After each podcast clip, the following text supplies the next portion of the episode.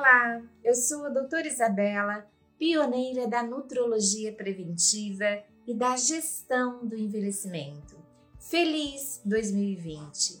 estou aqui hoje para falar de um tema bastante apropriado para esta época do ano, que é o check-up nutrológico.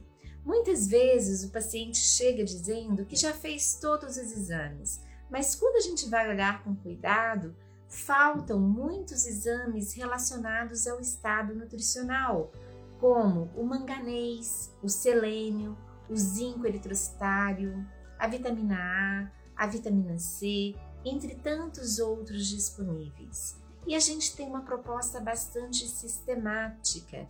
A gente vai identificar não somente os exames alterados, mas também aqueles que estão normais mas que podem ser otimizados. E estes exames, então, a gente vai acompanhar de quatro em quatro meses. Quem fizer então em janeiro, vai repetir em maio e em setembro. Quem fizer em fevereiro, em junho, em outubro e assim por diante.